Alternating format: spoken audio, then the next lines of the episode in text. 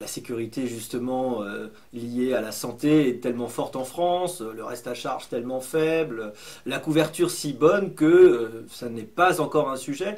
Sans doute aussi parce que notre système de protection sociale est un système extrêmement complexe auquel il faut bien le dire, beaucoup de Français, euh, disons s'ils ne comprennent pas, enfin, peut-être qu'ils comprennent pas tout complètement. Voilà. en tout cas, la complexité fait que il y a peu de gens capables de décrire exactement comment tout ça fonctionne, mais il y a tout de même depuis euh, quelques, quelques mois euh, une musique qui se fait grandissante autour du, euh, de la part du gouvernement, avec de nombreux ballons d'essai, autour de l'idée d'une transformation, transformation du système importante, autour de ce qu'on pourrait appeler la grande sécu, le 100% sécu. Le gouvernement s'est prononcé à, de nombreuses reprises euh, plutôt en faveur de sa création, hein, au détriment évidemment de l'existence des, complémentaires. On attend le, rapport de l'HCAM, le Haut Conseil pour l'avenir de l'assurance maladie, qui doit rendre le 18 novembre, euh, donc euh, cette étude qui va présenter, qui devra présenter quatre scénarios pour l'évolution du système de santé,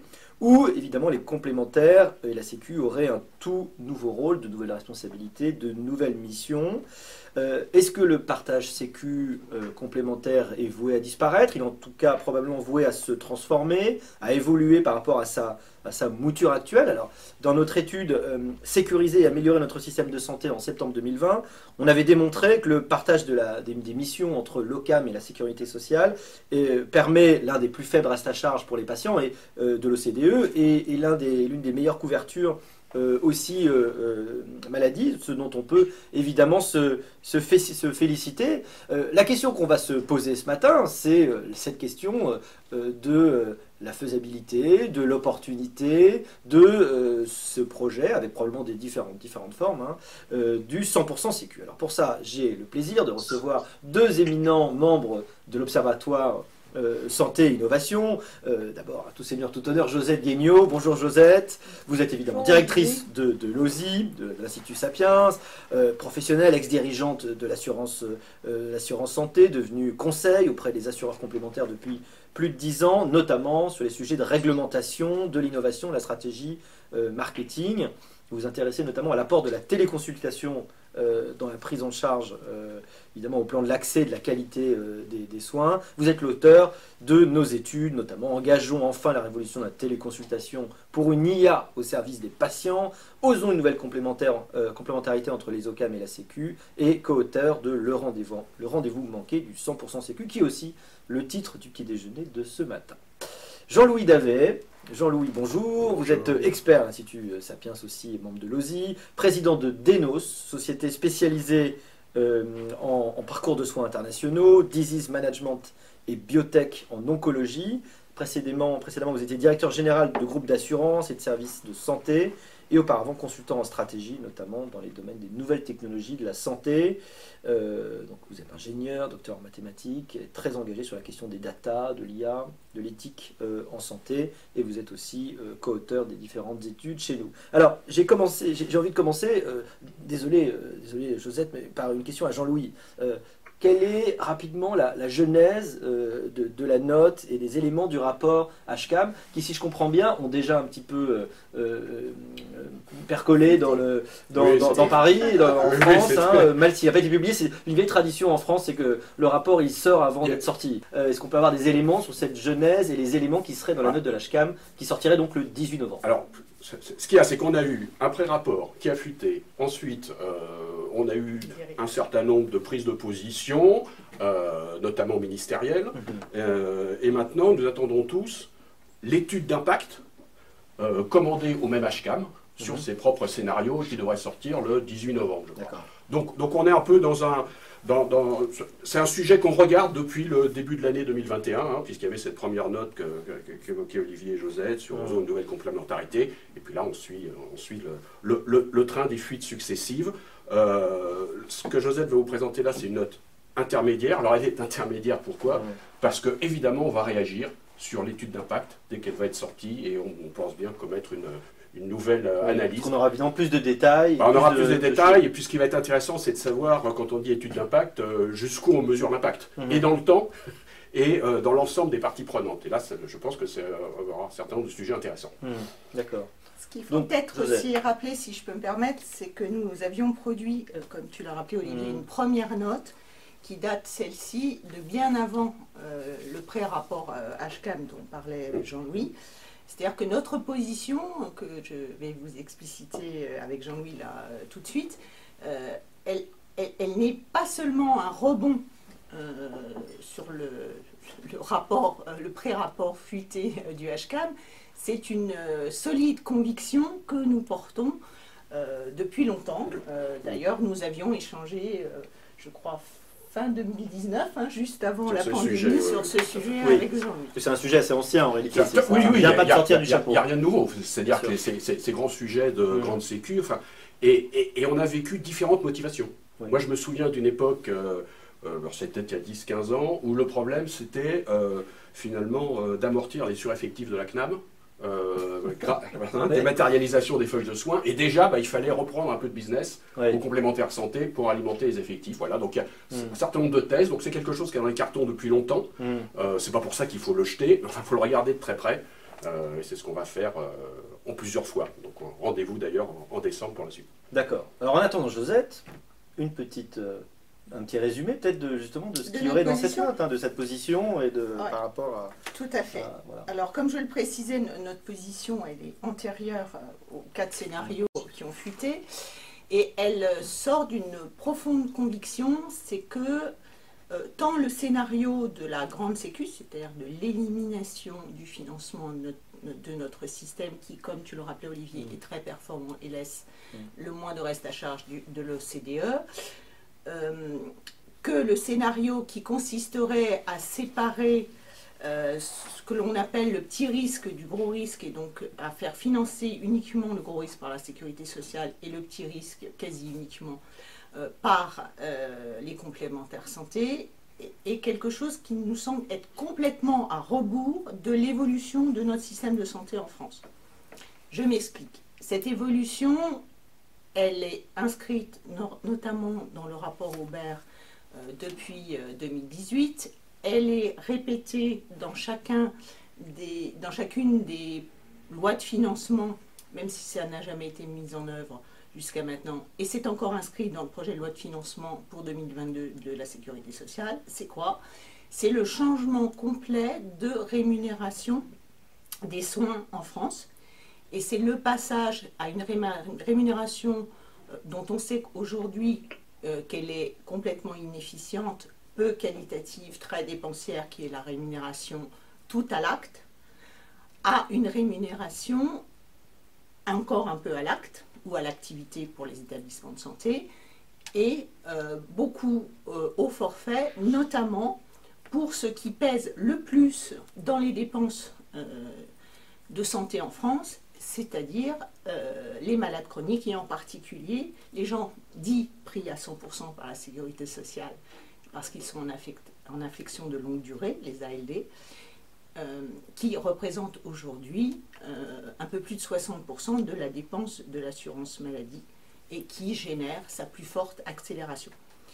Donc ce que nous trouvons, nous, c'est que dans ces deux scénarios, soit de la grande sécu, soit de la séparation du petit risque gros risque, c'est qu'on ne résout pas ce problème. C'est-à-dire qu'on ne crée pas euh, de la valeur pour justement changer de paradigme dans ce financement et pouvoir euh, gérer le passage justement au financement forfaitaire. Pourquoi? Bah, Aujourd'hui, dans le financement à l'acte que nous connaissons, euh, en fait, les complémentaires santé, historiquement, ont agi principalement dans le financement du ticket modérateur. Pourquoi ne pas imaginer demain qu'elles agissent pour partie en complément de la sécurité sociale dans le financement de ces fameux forfaits? Par exemple, dans le projet de loi de financement euh, pour 2022, il est inscrit euh, qu'on euh, va enfin instaurer, hein, depuis pas, plus de 8 ans, je crois, d'expérimentation dite étape, instaurer un financement pour la télésurveillance de certaines maladies chroniques. Et donc ça, ça va se faire par un forfait. Pourquoi ne pas imaginer que les complémentaires santé participent à ce forfait, soit en abondant ce forfait, parce qu'on imagine bien que vu le, déficit cumulé de la sécurité sociale, euh, on ne va pas pouvoir euh, financer grand-chose, parce que c'est du en plus hein, pour l'instant. Euh, pourquoi pas imaginer que les complémentaires santé participent au financement de ces forfaits, soit en touchant des malades qui ne vont pas être éligibles dans les premiers temps au forfait de la sécurité sociale, soit en finançant, par exemple, des actes de prévention secondaire, de l'éducation thérapeutique, euh, des choses autour du creuset euh, du forfait qui va être financé euh, par l'assurance maladie. Pour ça, bah, il faut faire quelque chose qui est devenu complètement idiot aujourd'hui, c'est complètement refondre le contrat responsable. Au début de son histoire, le contrat responsable, c'était en 2006, euh, était fait pour ne pas que les complémentaires puissent contrer le parcours médecin traitant. On ne parlait pas de parcours de soins à l'époque, on parlait du parcours médecin traitant, pour ne pas contrer ce parcours qui passait par le médecin traitant. Pourquoi pas Ce n'était pas une mauvaise idée en soi. Au fil du temps, euh, en fait, ce concept de contrat responsable a été complètement déformé pour, finalement organiser à travers des euh, organismes de droit privé, que sont les complémentaires santé, en fait, le financement euh, de l'accès aux soins et à certains soins de, des Français. Et notamment aux soins que certains, qu'on peut appeler pour tous se comprendre, de petits risques, et le sommet de ça, c'est bien sûr le 100% santé que nous connaissons euh, depuis euh, l'année 2020, euh, qui est le financement à 100% de certains équipements en termes de prothèses optiques, dentaires, auditifs. Donc aujourd'hui, on est dans un paradoxe où ce qui pèse humainement sur la santé des Français, ce sont les maladies chroniques, ce sont les gens en ALD, c'est aussi... Affection longue durée. Pardon, affection longue durée. Il y a sûrement beaucoup de spécialistes qui nous écoutent, pas seulement affection longue durée. Euh, voilà, c'est ce qui pèse euh, aussi financièrement sur les dépenses euh, d'assurance maladie. C'est ce qui pèse aussi sur les dépenses des complémentaires santé, puisqu'elles financent à peu près le double, d'après leurs études, que sur des gens qui ne sont pas en ALD. Ça pèse aussi sur le reste à charge des Français. Donc on voit bien qu'il y a besoin euh, d'argent de ce côté-là. Il y a d'autant plus besoin d'argent qu'on change de système de financement, donc il faut gérer euh, ce changement. Et en même temps, euh, les différents gouvernements, et notamment les deux derniers, n'ont cessé de cornériser les complémentaires santé sur le financement du petit risque de soins que sincèrement beaucoup de Français, et moi la première, sont capables de payer de leur poche. Mmh. Donc où est la logique dans tout ça? Euh, On ne voit pas bien. Et en tout cas, la résolution de ce problème ne passe pas ni par la grande sécu, ni par la séparation du gros risque et du petit risque. Elle passe, selon nous, par l'implication, c'est-à-dire faire le contraire de ce qu'a fait le contrat responsable jusqu'à maintenant, l'implication de plus en plus forte des complémentaires santé dans le financement du gros risque de l'hôpital. Aujourd'hui, euh, les complémentaires santé euh, rembourse, alors c'était avant le 100% santé, hein, parce qu'on n'a pas les études de l'adresse depuis, 73% de l'optique par exemple, mais seulement 7% de l'hôpital. Et encore depuis 2002, euh, les complémentaires santé, euh, leur, leur, financement de l'hôpital a augmenté de 111%. Donc on était parti de loin. Et donc il faut renverser cette vapeur et faire que les complémentaires santé, parce que c'est la logique, euh, bah, agissent en complémentarité de la sécurité sociale pour venir soulager l'efficience des soins, l'innovation dans la santé pour ces gens qui sont le plus malades et soulager les finances de la sécurité sociale dont chacun appréciera qu'elles en ont besoin. Si je résume, si je comprends bien, euh, Josette, ce que vous nous dites, c'est qu'on a besoin, de toute façon, le système a besoin d'une transformation mais que le projet de grande sécu tel qu'il semble, après il y a différents scénarios qui sont proposés, mais tel qu'il semble être présenté, ne répond même pas en fait euh, aux enjeux euh, tels que vous venez de les poser. Alors j'ai euh, une question pour Jean-Louis. L'un des arguments, le premier argument en fait, qu'on entend quand on discute dans les couloirs, probablement entre non spécialistes de cette question, c'est évidemment la, question des frais de gestion. Euh, les frais de gestion des complémentaires seraient trop élevés euh, euh, par rapport évidemment à un système 100% sécu qu'on imagine meilleur. Qu'est-ce qu'on peut répondre à cet argument? Comment on peut l'analyser? On, peut, répondre beaucoup de choses qui nous entraîneraient hors de cette matinée. Mais c'est vrai que c'est un argument qu'on entend souvent, c'est probablement le plus idiot, mais en tout cas le, celui qui justifie le moins la remise à plat pour une grande sécu. Alors, euh, les chiffres auxquels vous faites allusion, euh, qui circulent régulièrement, c'est euh, de mémoire, la sécu gère à 4%, les complémentaires gèrent à 20%. Mmh. Voilà. Alors, on peut, le démonter de plusieurs manières. Ce que je vais mmh. faire, c'est rapidement, je vais essayer de vous donner quelques, quelques, quelques clés, parce que le problème, c'est qu'après tout ça, ça circule au Parlement, c'est repris à charge. Bon, bref. Donc, alors, quand on dit 4%, 20%, c'est 4%, 20% de, mmh. des, des, cotisations qui sont, euh, qui sont perçues. Alors déjà, même l'adresse, hein, qui dépend euh, du ministère des Affaires sociales, du ministère de la Santé, euh, reconnaît qu'on compare des choses non comparables, ce n'est pas le même périmètre. Donc dans les 20% annoncés dans les frais de gestion, déjà, il faut retirer J'y reviendrai par la suite, 8% euh, de frais commerciaux, parce que mmh. c'est un secteur concurrentiel, il y a de la bataille, etc. Mmh. Donc ça laisse 12 versus 4. Et puis ensuite, on est sur des systèmes de copaiement. C'est-à-dire que quand vous, en moyenne, vous, remboursez 100 euros à, un adhérent, bah, il y a un assuré, il y a 78 euros qui sont remboursés par la Sécu, 13 par les complémentaires et le reste à charge. Mmh. Donc quand on raisonne au pourcentage, on divise par finalement ces montants-là.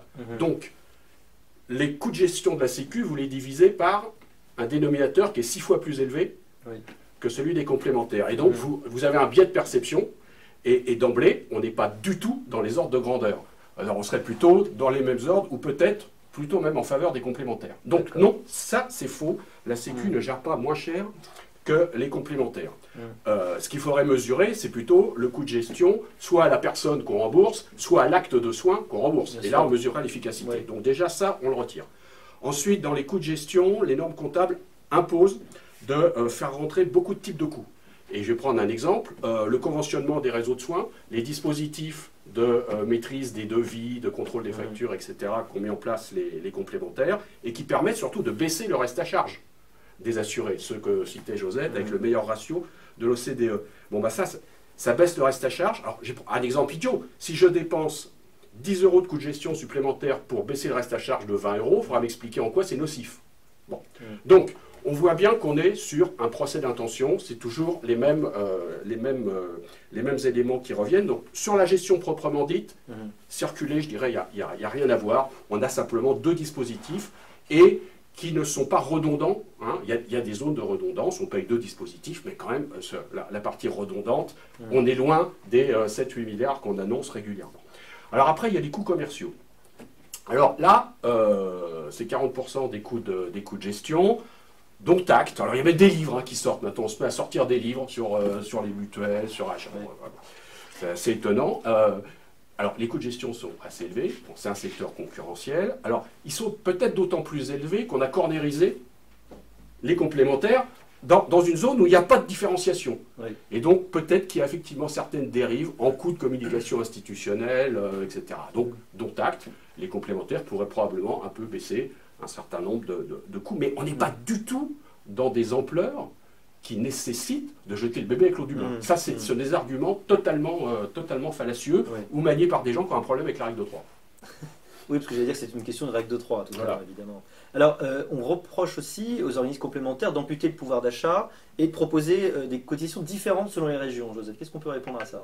Ben Alors, déjà, moi, ça me fascine quand on dit à la fois qu'on a le, reste à charge le moins élevé de l'OCDE et qu'on dit que les complémentaires santé, pardon, excusez-moi, euh, amputent le pouvoir d'achat des Français. Mais ça veut dire quoi le pouvoir d'achat? Quand les Français n'ont plus à régler euh, beaucoup, au moins en moyenne, hein, après il y a des écarts types comme diraient les assureurs, mais en moyenne euh, de, de dépenses de santé de leur poche, Qu'est-ce que c'est sinon du pouvoir d'achat? Ensuite, le sujet de la différence de tarification euh, suivant les régions. Euh, il suffit d'ouvrir n'importe quelle étude de l'adresse pour comprendre que euh, les tarifs de l'offre de soins en France, les populations ne sont pas uniformément réparties sur le territoire. Et donc, en fait, on a des consommations à la fois en coût moyen et en fréquence qui n'ont rien à voir d'une région à une autre. Je vais prendre deux extrêmes. On prend euh, des régions un peu désertiques de la Bretagne et on prend la région PACA, ça n'a rien à voir.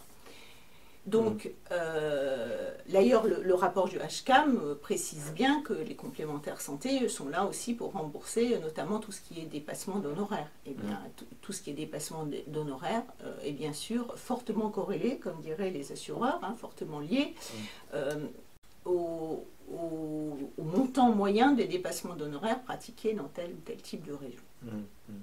Alors, on dit aussi que la concurrence des, des OCAM nuit aux patients, est trop complexe effectivement, c'est un peu ce qu'on a abordé avec les coûts, euh, les coûts de publicité, mais finalement, cette concurrence euh, qu'on vante, et que je suis le premier à inventer, est-ce qu'elle pose problème dans ce secteur des complémentaires? Ah, Il y a une concurrence qui est euh, forcément vive, hein. il y a plus de 400, 400 organismes. Hein, de, mémoire qui, agissent. Alors après, je pense qu'il faut, faut, bien faire la part des choses entre deux catégories d'assurance, qui sont l'assurance collective en entreprise et l'assurance individuelle. Mmh je pense que le, côté euh, vertueux, si je puis dire, de, mhm. la concurrence euh, sur, sur, les contrats collectifs, elle se démontre. les marges sont extrêmement faibles. Mhm. C'est une concurrence qui est vraiment très, euh, très rude. C'est un marché qui est extrêmement intermédié par les grands courtiers. Mhm. Donc, on ne peut pas parler de manque de lisibilité des contrats, etc. Parce que tout ça est vraiment creusé par les courtiers pour le compte de leurs clients. Euh, et en plus, le rapport de force dans la négociation, c'est entre une entreprise et un assureur, c'est pas la même chose qu'entre un individu et, euh, un assureur. Donc sur le collectif, et les chiffres en attestent, euh, bon, je pense que la concurrence est, à la fois vive et vertueuse. C'est vrai que sur l'individuel, c'est plus compliqué c'est plus compliqué, mais c'est plus compliqué parce que les garanties, il y a beaucoup d'efforts qui sont faits hein, pour rendre les garanties plus lisibles. Mhm. Je pense qu'il faut encore faire des efforts. Alors après, on a beau jeu de dire que les garanties ne sont pas lisibles. Il faudra m'expliquer en quoi les garanties de la sécurité sociale sont lisibles quand même. Parce que tout ça s'est développé euh, dans le train l'un de l'autre. Euh, donc voilà. Alors il y a quand même encore des efforts à faire. Le marché individuel, le problème c'est comme le collectif est très concurrencé, eh bien euh, les assureurs peuvent être tentés de se refaire, si je puis hmm. dire, euh, sur le marché individuel. C'est un marché individuel qui est en attrition euh, de plus en plus. On retrouve les retraités et donc on va reboucler sur les questions maladies chroniques, euh, hmm. ALD, etc. Donc oui, il y a des efforts à faire sur, sur l'individuel, mais, ça ne remet pas pour moi ces efforts. C'est un encadrement particulier et non pas, c'est pas ce qui peut justifier l'éradication des complémentaires ou une cornérisation encore supérieure de leur rôle. D'accord. Alors un autre argument, euh, c'est que le 100% sécurité, qui est avancé par les défenseurs du 100% euh, sécurité sociale, serait que ça faciliterait la gestion, la réforme de la, rémunération ah. évidemment des, professionnels de santé, d'éviter justement les, les points de fuite des dépassements d'honoraires déjà dont vous parliez, euh, Joseph, dont tu parlais. Alors, sur cette histoire donc, de, réforme du financement, là, du tout à l'acte, ou partie acte, partie forfait, le seul argument que j'ai vu dans, le pré-rapport euh, du HCAM, c'est c'est plus facile s'il y a un seul payeur. Alors moi, je suis désolée, je suis un peu plus exigeante que ça, euh, messieurs, mesdames du HCAM. Si le seul argument, c'est c'est plus facile, moi, je préfère l'argument de euh, c'est plus utile et c'est plus efficient.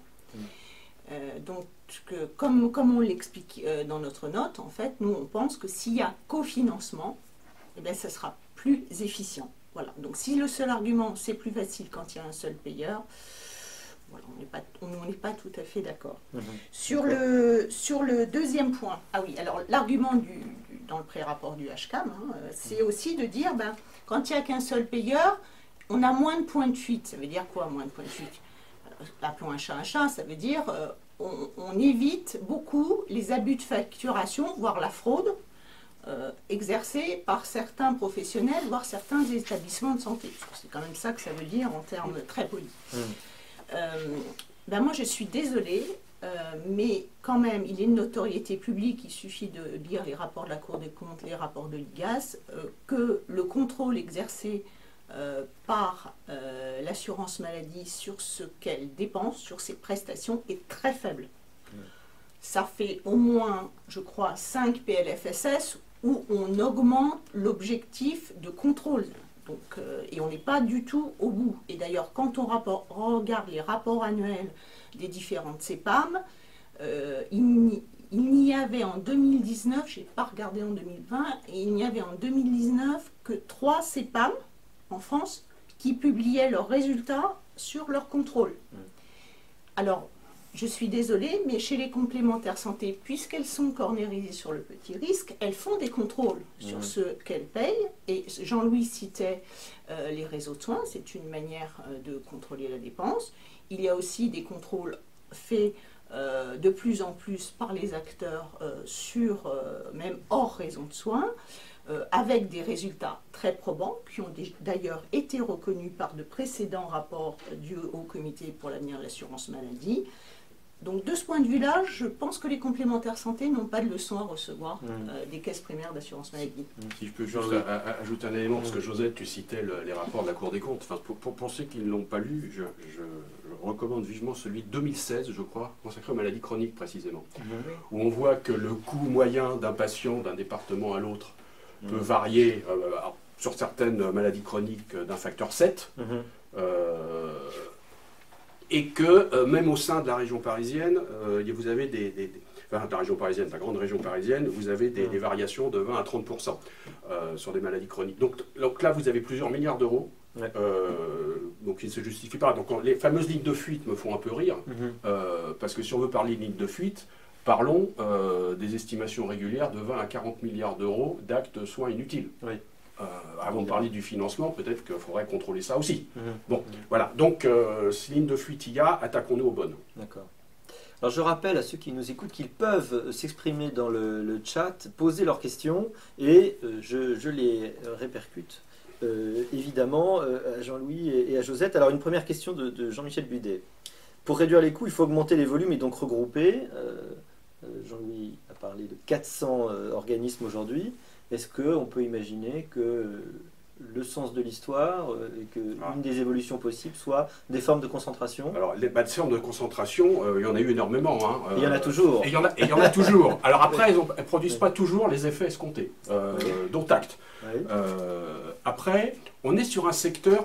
enfin, pour avoir œuvré dans plusieurs secteurs, celui-là est, particulièrement intéressant parce que la notion de taille critique est une notion qui est très difficile de cerner. Mhm. Euh, moi, je me souviens, alors peut-être qu'on a nos amis de l'Argus de l'assurance, là, où, pour les gens, mhm. la taille critique, c'était figuré dans le top 10 de l'Argus. Voilà. Pour moi, c'est pas, c'est, pas une notion économique forcément euh, prioritaire. Donc, ces rapprochements, parfois ils sont fondés, parfois ils sont infondés. Euh, ils tiennent souvent à des hommes. c'est vrai que c'est encore perfectible. pour l'instant, on attend effectivement mhm. qu'ils donnent qu'ils donnent euh, tous leurs leur fruits. Hein. C'est un vrai sujet. Dans un premier temps, ils génèrent des coûts. Oui. Ça, c'est assez clair.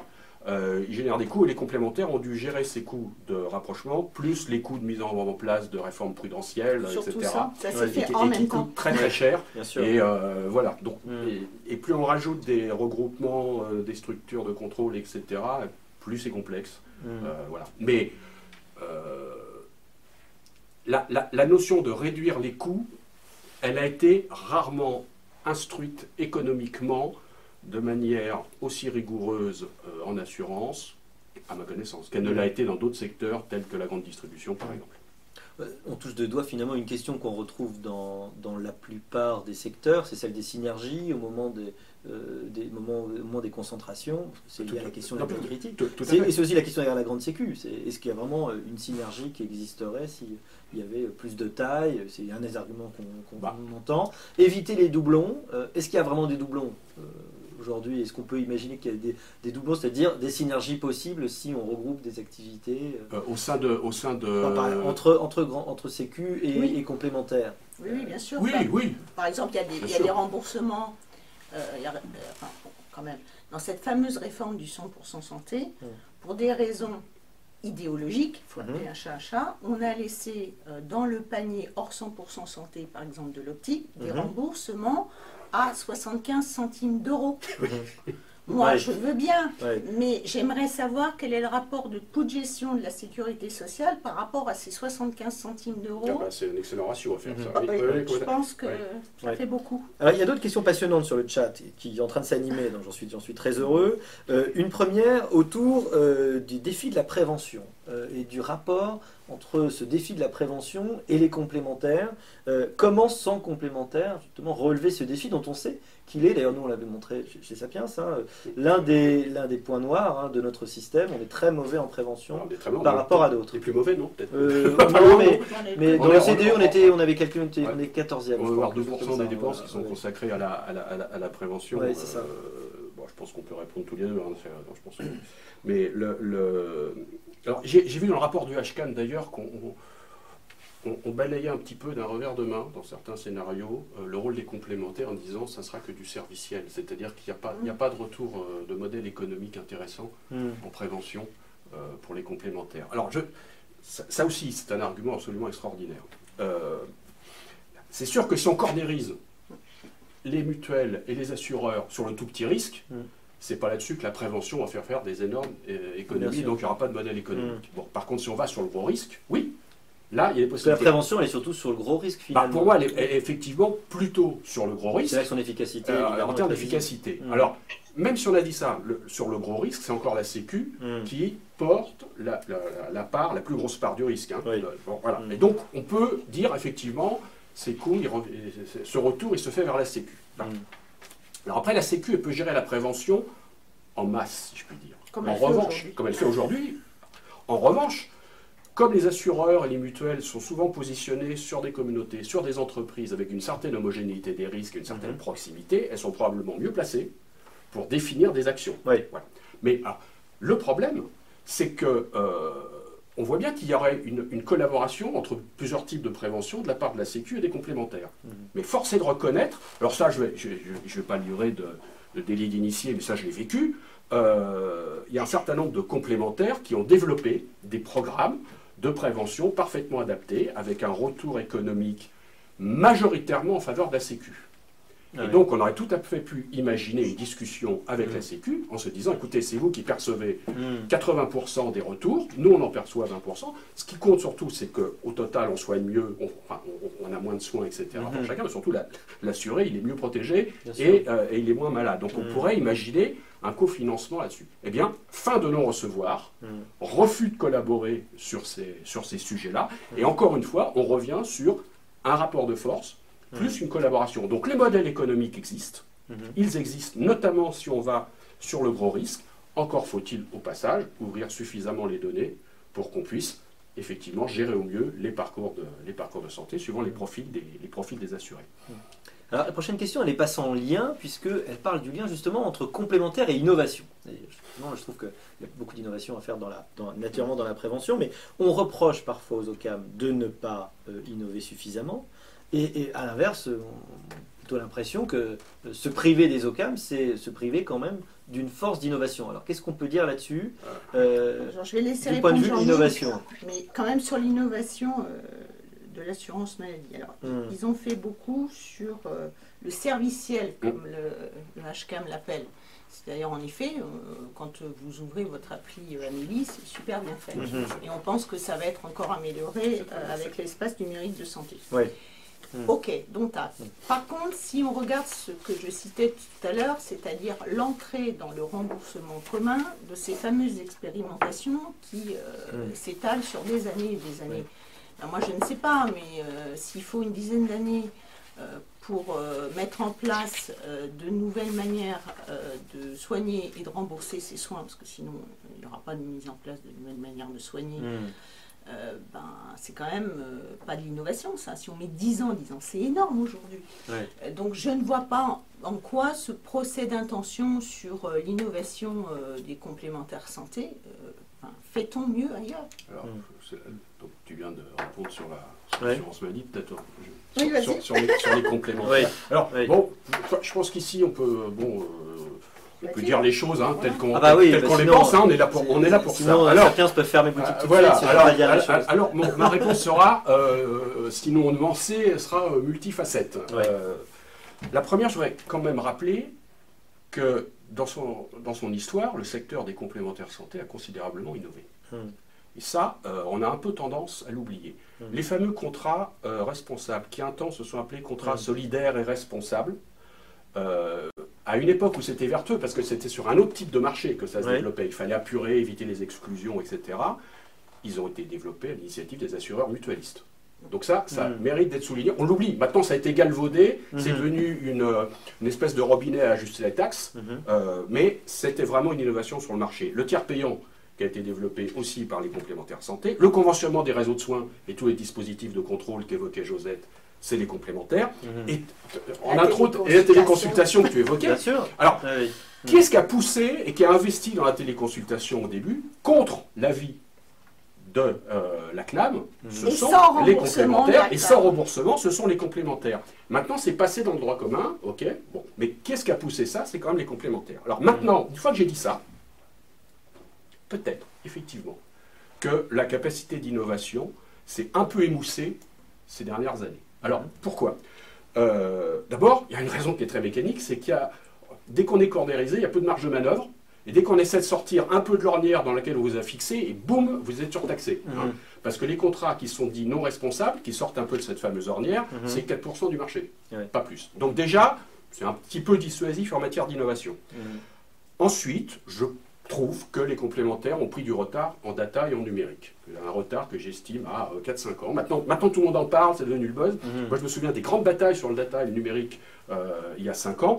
Bah, on n'était pas nombreux à prêcher euh, au sein des complémentaires pour, prendre, euh, pour prendre ce virage. plus que tu parlais de Donc, euh, granularité, de capacité ah oui. à comprendre les gens. Aujourd'hui, ça passe Bah, évidemment par ça, ça passe évidemment par ça. Alors tout ça, c'est percuté que les moments de rapprochement, de fusion, où il y avait des enjeux de pouvoir sur le numérique parce qu'on Mm. décilote complètement les entreprises. Ouais. Et donc là, on a perdu quand même, si on regarde un peu, un peu au niveau microéconomique de l'entreprise, on a perdu, on a perdu du temps. Tu parlais de l'espace numérique de santé, qui est une vraie évolution.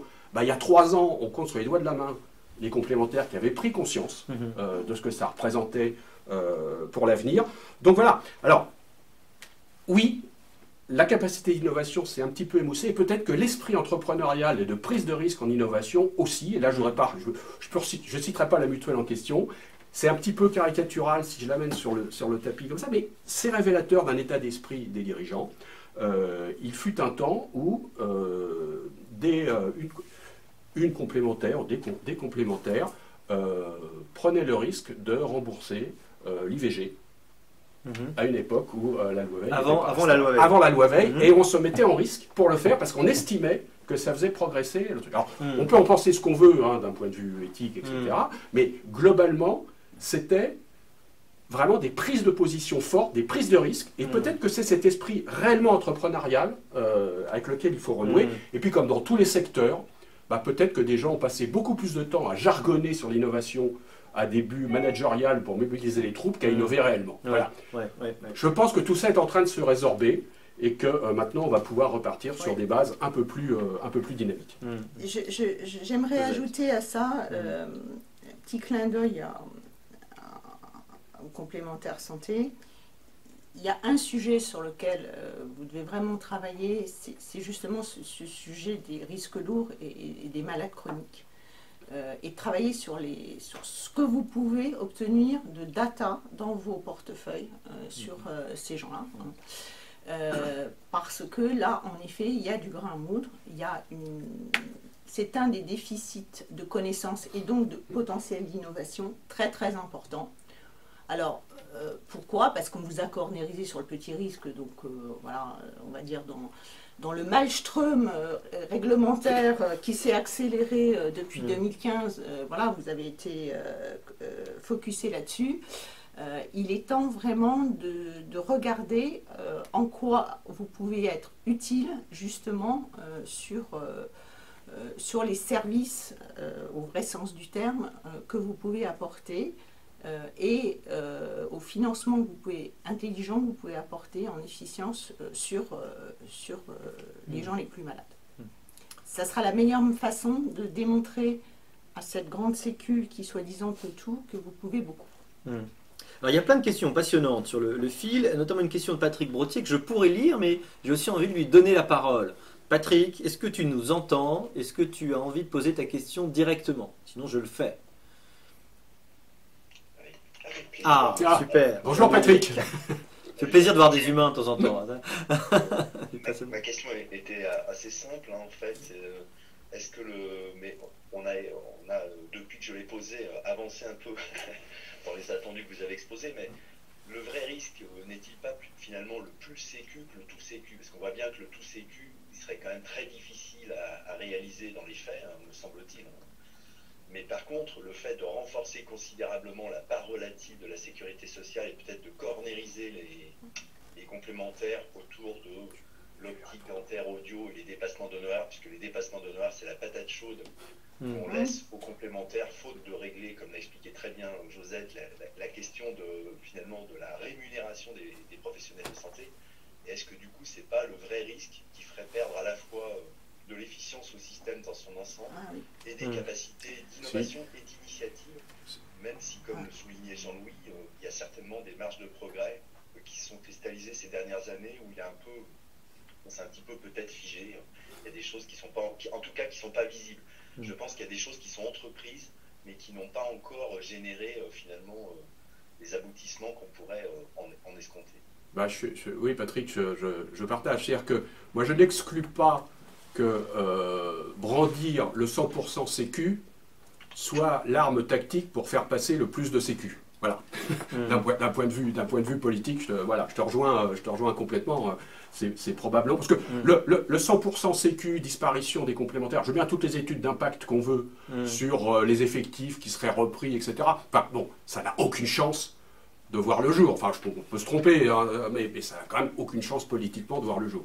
Donc effectivement, c'est probablement une, euh, une menace qu'on brandit, mmh. et euh, certains penseront être soulagés si on arrive au, au, plus de sécu, comme dit, comme dit Patrick. Mmh. C'est le, le, même, le même problème. Vous avez raison, Patrick. En fait, c'est la, la menace la plus forte. Alors, non seulement sur le monde des, complémentaires santé, mais on va dépasser, euh, si vous le permettez, ce sujet-là c'est la menace la plus forte pour l'avenir du financement de notre système de santé.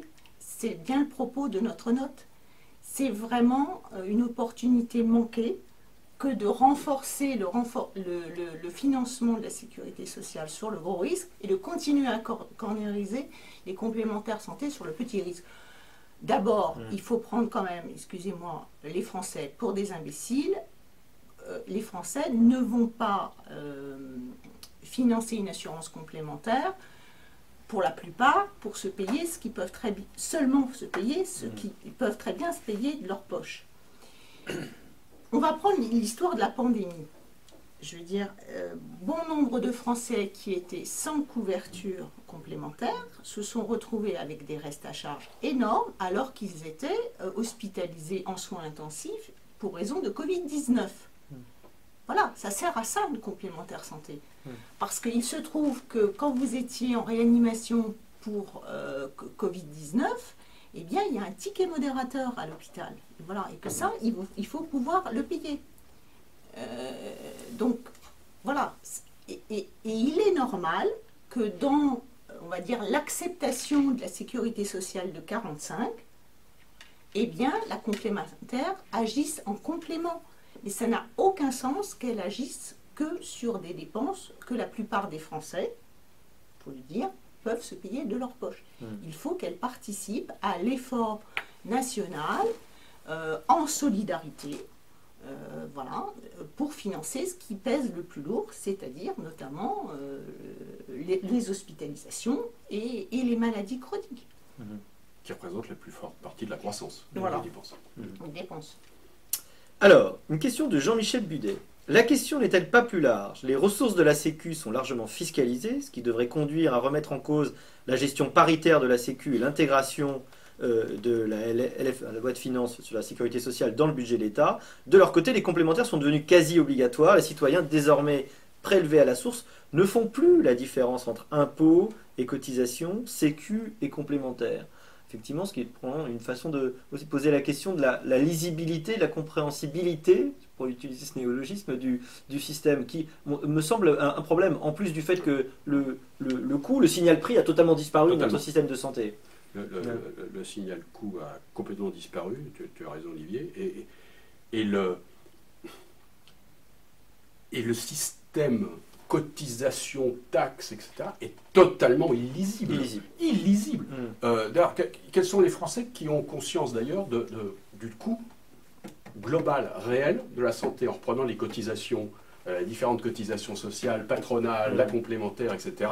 Enfin, c'est c'est un point extrêmement, euh, extrêmement intéressant. Et les taxes qui sont venues recomplexifier, euh, recomplexifier l'ensemble. Mm. Donc, donc oui, c'est un, un vrai, il y, y a un vrai sujet sur, le, sur les, différentes, euh, les différentes strates. D'ailleurs, au passage, euh, ça- même les arguments en faveur de la taxe, parce que j'ai lu ça récemment aussi, oui, mais la taxe, ça permet d'alimenter le CSS, hein, l'assurance maladie pour les plus défavorisés, etc. C'est pour ça que ça monte. Oui, non, mais sauf qu'il n'y a que la moitié de cette taxe qui est dédiée à ça maintenant. Parce que le- le- les finalités de la taxe, ils bougent d'un PLFSS à l'autre, on, là, on rebascule, on fait... On arrange les joue- bidons. On joue au bonneto, euh, etc. Oui, oui, Donc le ça, truc est devenu on sait très bien To- faire. totalement illisible. Ouais. Quant à la gouvernance du système hein, qui était évoquée, c'est vrai que là, euh, ce qu'on peut constater. Ah, je, je- je plaisantais là récemment avec euh, bah, Guillaume Lanroy, tu le connais peut-être. euh, euh, bon. Et, et- et- et on se disait, mais on, on est reparti dans la loi euh, Le Chapelier, là, on, euh, on- on éradique les corps intermédiaires, euh, la, la gestion paritaire de la Sécu, euh, ça Mm. disparaît, là, on fait disparaître les complémentaires, les mutuelles, on, fait disparaître toutes les, toutes les, toutes les structures intermédiaires, et c'est un État tout puissant qui, qui, revient, qui revient au pouvoir en tant que, en tant que gestionnaire. Donc c'est Mm. c'est un, vrai, c'est un vrai sujet. Voilà, donc oui, oui, il y a, il y a- il y a une impossibilité, une lisibilité qui est extrêmement complexe. Faire la part des choses entre ce qu'est la Sécu, la complémentaire, bah maintenant quand on reçoit sa feuille hein, de, de- de la part de la Sécu, son rappel euh, men- mensuel ou trimestriel ou annuel, on, on voit, on voit la part des choses, mais pour se faire une idée précise Mm. réel de ce que remboursent les uns et les autres, c'est pas évident. Et surtout, parce qu'on l'a, on l'a rapidement évoqué, euh, se faire une idée précise de l'efficacité de la couverture, c'est encore une autre chose, parce qu'on mélange des- du lissage de trésorerie que tu évoquais Mhm. hein, sur, sur le petit soin, qui peut être un besoin, mais c'est un lissage de trésorerie, Mhm. ce n'est pas de l'assurance, Mhm. avec des risques très lourds qui, à faible fréquence, et c'est très difficile pour euh, un Mhm. assuré moyen de se faire une religion. Et vous avez quelque chose qui est très simple, c'est quand vous avez une assurance auto, vous payez, vous avez un, un ratio S sur P qui est forcément faible. Euh, quand vous n'avez pas de sinistre, ben vous êtes plutôt content, vous n'avez pas eu, vous n'avez pas eu d'assurance, vous n'avez pas eu de, de- de dégâts euh, dans l'année, vous avez payé trop cher. Mais en assurance maladie, c'est pas ce qu'on regarde. Mhm. Les gens- Les, les gens vont regarder d'un point de vue simplement combien j'ai dépensé, combien j'ai été remboursé. Pas, Mhm. c'est pas une vision de l'assurance. Donc cette cornérisation, elle a conduit à faire disparaître totalement la logique assurantielle de base, qui est quand même d'être là à un moment où l'assuré, il ne peut pas subvenir à ses, euh, Mhm. À ses besoins. Et Ouais. ça, ça a été totalement, totalement oublié. Donc on ne voit pas le système de financement, on voit mal la répartition des uns et des autres, et on est incapable de juger la pertinence de la couverture. Ouais. C'est vrai, ça c'est vrai. Et, ça, il faut améliorer ouais. les choses. Ouais. Et on a de forts restes à charge euh, quand on est très malade. Parce que c'est ça la réalité. euh, du- On n'est- on n'est pas bon en couverture sur les. ALD, en fait. hein, ça Parce qu'en Ouais. fait, on a aujourd'hui la possibilité euh, de, de très bien soigner les dents, euh, d'être appareillé en prothèse Mm. auditive, euh, d'avoir très, de, de- de bo- de très bonnes lunettes de très bonne qualité. hein. Une Mm. 100% santé, c'est pas, euh, c'est pas de la sous-qualité. Euh, mais paradoxalement, euh, quand on a un cancer, eh bien, on a des tas de choses qui ne sont pas remboursées. Enfin, les, les études de France Asso Santé l'ont montré. On a un reste à charge après remboursement euh, sécurité sociale qui peut être très élevé, qui est atténué par le remboursement euh, complémentaire santé, mais qui pourrait encore euh, être amélioré si on laissait euh, les complémentaires santé euh, agir plus justement euh, auprès de, de ces gens quand ils ont un vrai pépin de santé. Il y, a, il y a- il y a quelque Mm. chose qu'il faut, alors, qui, qui est une évidence pour, pour tous ceux qui nous écoutent, hein, je pense, Ouais. mais, mais- mais qu'il faut bien réaffirmer, Mm. Euh, même si on l'a tous dit, hein, des- des- probablement des centaines de fois, c'est quand on dit maladie chronique, remboursement à 100% par la Sécu, c'est remboursement à 100% de ce qu'on appelle la base de remboursement de la Sécu, qui est totalement déconnectée de la réalité des coûts Des payés coûts. par le patient. hein. Il faut quand même que les gens aient ça en tête, que le français ait ça en Mm. tête, et effectivement, comme le dit Joseph, vous avez un gros pépin, bah, vous vous retrouvez avec des restes à charge absolument considérables. Ça a été démontré, y compris par la CHAM, hein, qui l'avait démontré à un moment sur les Mm. courbes de concentration. Donc ça, c'est marrant, c'est des choses quand même qui, qui circulent, qu'on dit, Mm. ça disparaît, on les réévoque plus. euh, mais ça, Mm. il y a- là, il y a un vrai sujet et qui justifie, à mon sens, à notre sens, hein, que, que les, que, les, que les complémentaires se positionnent sur le vrai gros risque qu'elles ont, qu'elles ont été amenées à abandonner. Abandonner, oui, absolument. Une question de Nicolas Fauquet. Alors, il a posé plusieurs questions, mais il dit voilà, pour prendre le contrepoint, l'optique en France est l'un des domaines les plus coûteux, notamment en comparaison mmh. des voisins européens. Mmh. Or, ce domaine est aujourd'hui largement financé mmh. par les organismes complémentaires. Donc, pour se faire l'avocat du diable, la cornerisation ne limite-t-elle pas ce type de dérive? Ne, ne limite-t-elle pas ce ah bah type non, au de contraire, dérive Elle accélère la dérive. Parce que si on prend la réforme du 100% santé, c'est bien ce que je citais, vous êtes remboursé à 100% de vos lunettes, mais vous, ça vous laisse de très gros restes à charge euh, en cas de cancer. Non, non, la réglementation a tout fait euh, pour solvabiliser euh, l'accès aux soins sur ce type de choses. Alors, enfin, je veux dire, why not? Enfin, ça serait, ça serait très bien si en même temps, comme dirait l'autre, on pouvait financer euh, beaucoup hmm. mieux euh, les, les soins et, l'accompagnement et le suivi euh, des malades chroniques. Mais, le problème, c'est que la manne est restreinte. Ah bah, elle est restreinte, déjà on ne fait pas d'arbitrage. Mais, l'optique, et, et, le piège, ça a été que l'optique a d'ailleurs été un axe on parlait des frais de communication, etc., un axe de communication très fort, parce que ça séduisait. Oui, c'est ce que, et puis c'est ce que beaucoup de gens voient, sans, mauvais jeu mais c'est ce qu'ils voient le plus, facilement. Mais alors, mm. ce, qui est, assez extraordinaire, parce que, euh, quand même, c'est qu'il faut savoir que l'optique, qui est. Alors, j'ai plus en tête hein, tous les, sur les acteurs qui nous écoutent qui pourront peut-être euh, corriger, mais mm. j'ai en tête que quand on tarifie l'optique, on le tarifie avec une fréquence très élevé. Hein, mais moi j'ai 70% en tête, c'est-à-dire qu'on estime que euh, à 70% euh, de chance, vous allez euh, faire refaire vos lunettes. Hmm. Mais ça, il n'y a pas de mystère. En tant qu'assureur, on le sait, donc on le tarifie. 74% des Français portent des lunettes. Voilà. Donc, on, donc on le tarifie. donc on le retrouve, donc, donc, on le retrouve forcément dans les coûts. Hmm. Mais le problème, c'est dès le moment où on l'a solvabilisé par l'assurance complémentaire, hmm. ben, ça revient plus cher de se faire payer ses lunettes euh, par sa complémentaire, si on compte le coût de la cotisation, que de l'acheter soi-même. Hmm. Parce qu'au passage, vous allez payer les taxes eh sur la complémentaire.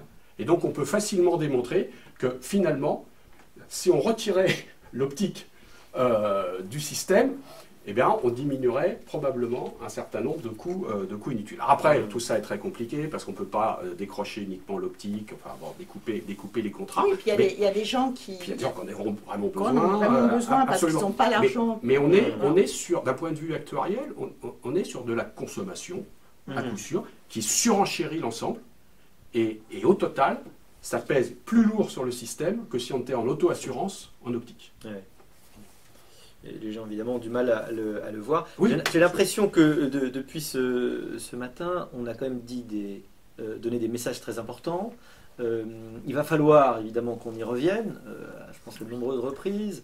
on commence d'ailleurs nous à réfléchir à organiser, si on ne peut, pas trop tard, mais avec le temps de l'organisation quand même, une, conférence où on pourrait plus largement aborder ces problèmes. Évidemment, on va reprendre tous ces, toutes ces, ces, échanges. Alors j'ai une, je ne sais pas si c'est la dernière question parce que vous savez que la règle chez Sapiens, c'est qu'à 9h30, on vous laisse tranquille, on, vous le promet. Mais une question de Pascal. Bonjour, finalement, nos meilleurs alliés ne seraient-ils pas les assurés eux-mêmes si les OCAM, toute famille, euh, prenaient la peine d'expliquer que ce sont les complémentaires, euh, ce que sont les complémentaires et leur rôle, de manière simple et accessible dans une tribune grand public, comme par exemple Ouest France ou Parisien? Car au final, l'objectif d'y partager est de mieux protéger les Français. Il y a eu beaucoup de tentatives de fait. Hein. je, pense que que ce, soit les, acteurs eux-mêmes. Peut-on arriver à expliquer le système aux, assurés J'ai vu des éléments, hein, euh, qui soient par une autorité française, la FFA, euh, le, le, CETIP, chacun pour ses, pour ses familles. Euh, mm. maintenant, tout, ce petit monde semble se regrouper un petit peu pour adopter des positions, des positions communes. Voilà. Mm. Donc, oui on, peut, oui, on peut expliquer. c'est long, c'est compliqué. Euh, et puis, il ne faut pas se leurrer. C'est bien sûr, expliquons aux Français, mais après, il faut aussi convaincre les parlementaires et sortir des enjeux euh, purement idéologiques euh, politiques. Parce que mmh. euh, on, voit bien que la complémentaire santé, c'est aussi une variable d'ajustement sur les prélèvements obligatoires. Mmh. Donc, tout ça, tout ça compte. Donc bien sûr, il faut expliquer au maximum. Il faut mmh. prendre le temps d'expliquer que ce soit les coûts de gestion, que ce soit ce que font les mutuelles, comme Patrick disait, ce qui est dans les cartons, qui n'est pas encore visible, etc. Il faut expliquer aussi, parce qu'il y a des marronniers, là, vous dites des coûts de gestion, mm. c'est un vrai marronnier, les coûts de gestion. D'ailleurs, c'est la même saison que l'arbre, hein. c'est à l'automne ou avant du PLFSS. Oui, oui, exactement, c'est la même saison. Voilà, vous avez un, deux, un autre. C'est bien avec les marrons. Voilà, c'est bien avec les marrons. Euh, en plus, là, on coche toutes les cases, pouvoir d'achat, etc. Vous avez aussi les réserves, parce que là, on en parle moins, ça, ça ressort à un moment, les fonds propres, les réserves. Tous ces trucs-là, il faut leur tordre le cou. Mais mm. on aura, quand bien même on tord le cou, on explique, il y a quand même des sacrés enjeux, euh, mm. des sacrés mm. enjeux, derrière, parce que, et des enjeux électoraux, parce que négocier avec le corps médical, c'est pas forcément facile pour le gouvernement. Enfin, c'est vraiment un écosystème qui est d'un maniement extrêmement, euh, extrêmement sensible. Mais il faut expliquer, il faut expliquer, aussi aux Français que s'il y a une disparition des complémentaires santé, euh, il y aura une disparition, euh, tôt ou tard, de la liberté de choix et de manœuvre euh, de ces soignants. Hmm. Voilà. Une des conséquences, ce serait une sorte de fonctionnalisation. Bien sûr, on va tout droit dans un système anglais. voilà, Avec, avec, et on va tout droit, et, ça serait quand même bien dommage dans, dans ce pays qui est extrêmement solidaire dans sa protection sociale, on va tout droit vers une protection sociale à deux vitesses. Il y aura les gens euh, qui auront les moyens de sortir d'un système euh, de financement public qui font un système de financement privé. À ce moment-là, on aura un système de parcours privé de soins, parce que c'est comme ça que ça se produit. Donc une médecine à deux vitesses, pour dire. Voilà, donc une médecine à deux vitesses et, et, on, ira tout droit. Et moi, je suis assez étonnée que certains écrivent des bouquins au nom de think tanks qui sont composés à 90% de professionnels de santé pour expliquer que ça sera mieux avec la grande sécu. Je suppose qu'on n'a pas dit à ces gens dans ce think qui sont des professionnels de santé, que ça serait la fin de la prise en charge de leur dépassement d'honoraires. Ça, c'est le deuxième effet qui se coule. Euh, alors, on a une minute pour terminer. Il y a une très bonne question de Marie Soyer qui dit finalement, quelle est la question à laquelle cette réforme cherche à apporter une réponse? C'est vrai que c'est pas mal de revenir à, l'origine de la réforme, parce qu'au bout d'un moment, on devient complètement perdu. Baisser les coûts, améliorer l'accès aux soins, améliorer la durée de vie en bonne santé des Français. Euh, est-ce qu'on ne peut pas effectivement remettre l'église au milieu du village et le vrai objectif pour essayer de penser les moyens? Vous avez une minute. en une minute, il y, a une réponse très simple. C'est quoi Je ne sais pas. Ce qu'il y a derrière comme premier objectif. on n'est pas tout à fait sûr. Voilà, moi, je ne suis pas tout à fait sûr. Euh, après, on a, on a quand même une faculté. Oui, il faut remettre l'église au milieu du village. C'est clair. Il faut, distinguer quelle, est la bonne église. C'est pas forcément euh, Mais ce qui est sûr, c'est qu'on prend, on prend, on prend les choses par le petit bout de la lorgnette. C'est-à-dire mm. ce que vous évoquiez sur les coûts de gestion, là, on parle de quelques milliards quand on voit les dépenses ALD, les 20 euh, à 40 milliards d'actes inutiles, euh, etc., le, fait qu'un certain nombre de Français ont des restes à charge considérables, il faut, il faut reprendre des choses là-dessus. Et moi, j'ai été frappé euh, par, je ne sais plus quelle était la question telle qu'elle a été énoncée pour justifier l'étude. C'est il fallait définir ce que la nation attend des complémentaires. Je crois que c'est ça. Mais la nation, elle s'en fout des complémentaires. C'est ce que la nation attend, du système de, la santé et, du système de santé. Oui, Donc, ça serait déjà remettre ça au mm. milieu du village. Et le rôle des complémentaires, euh, qu'on évoque largement, et c'est un vrai sujet, ce n'est qu'une conséquence. Mm. Mais, mais on rentre là, juste pour ça qu'on pense qu'il y a un mm. parti pris, on rentre par ce biais de la complémentaire. Josette, on quel est le but Oui, oui. Eh ben, moi aussi, je, alors, quand, on lit le, fameux pré-rapport du HCAM, alors on, voit, on voit le mot euh, efficience, hein, baisse des coûts, et on, voit le mot euh, accès aux soins.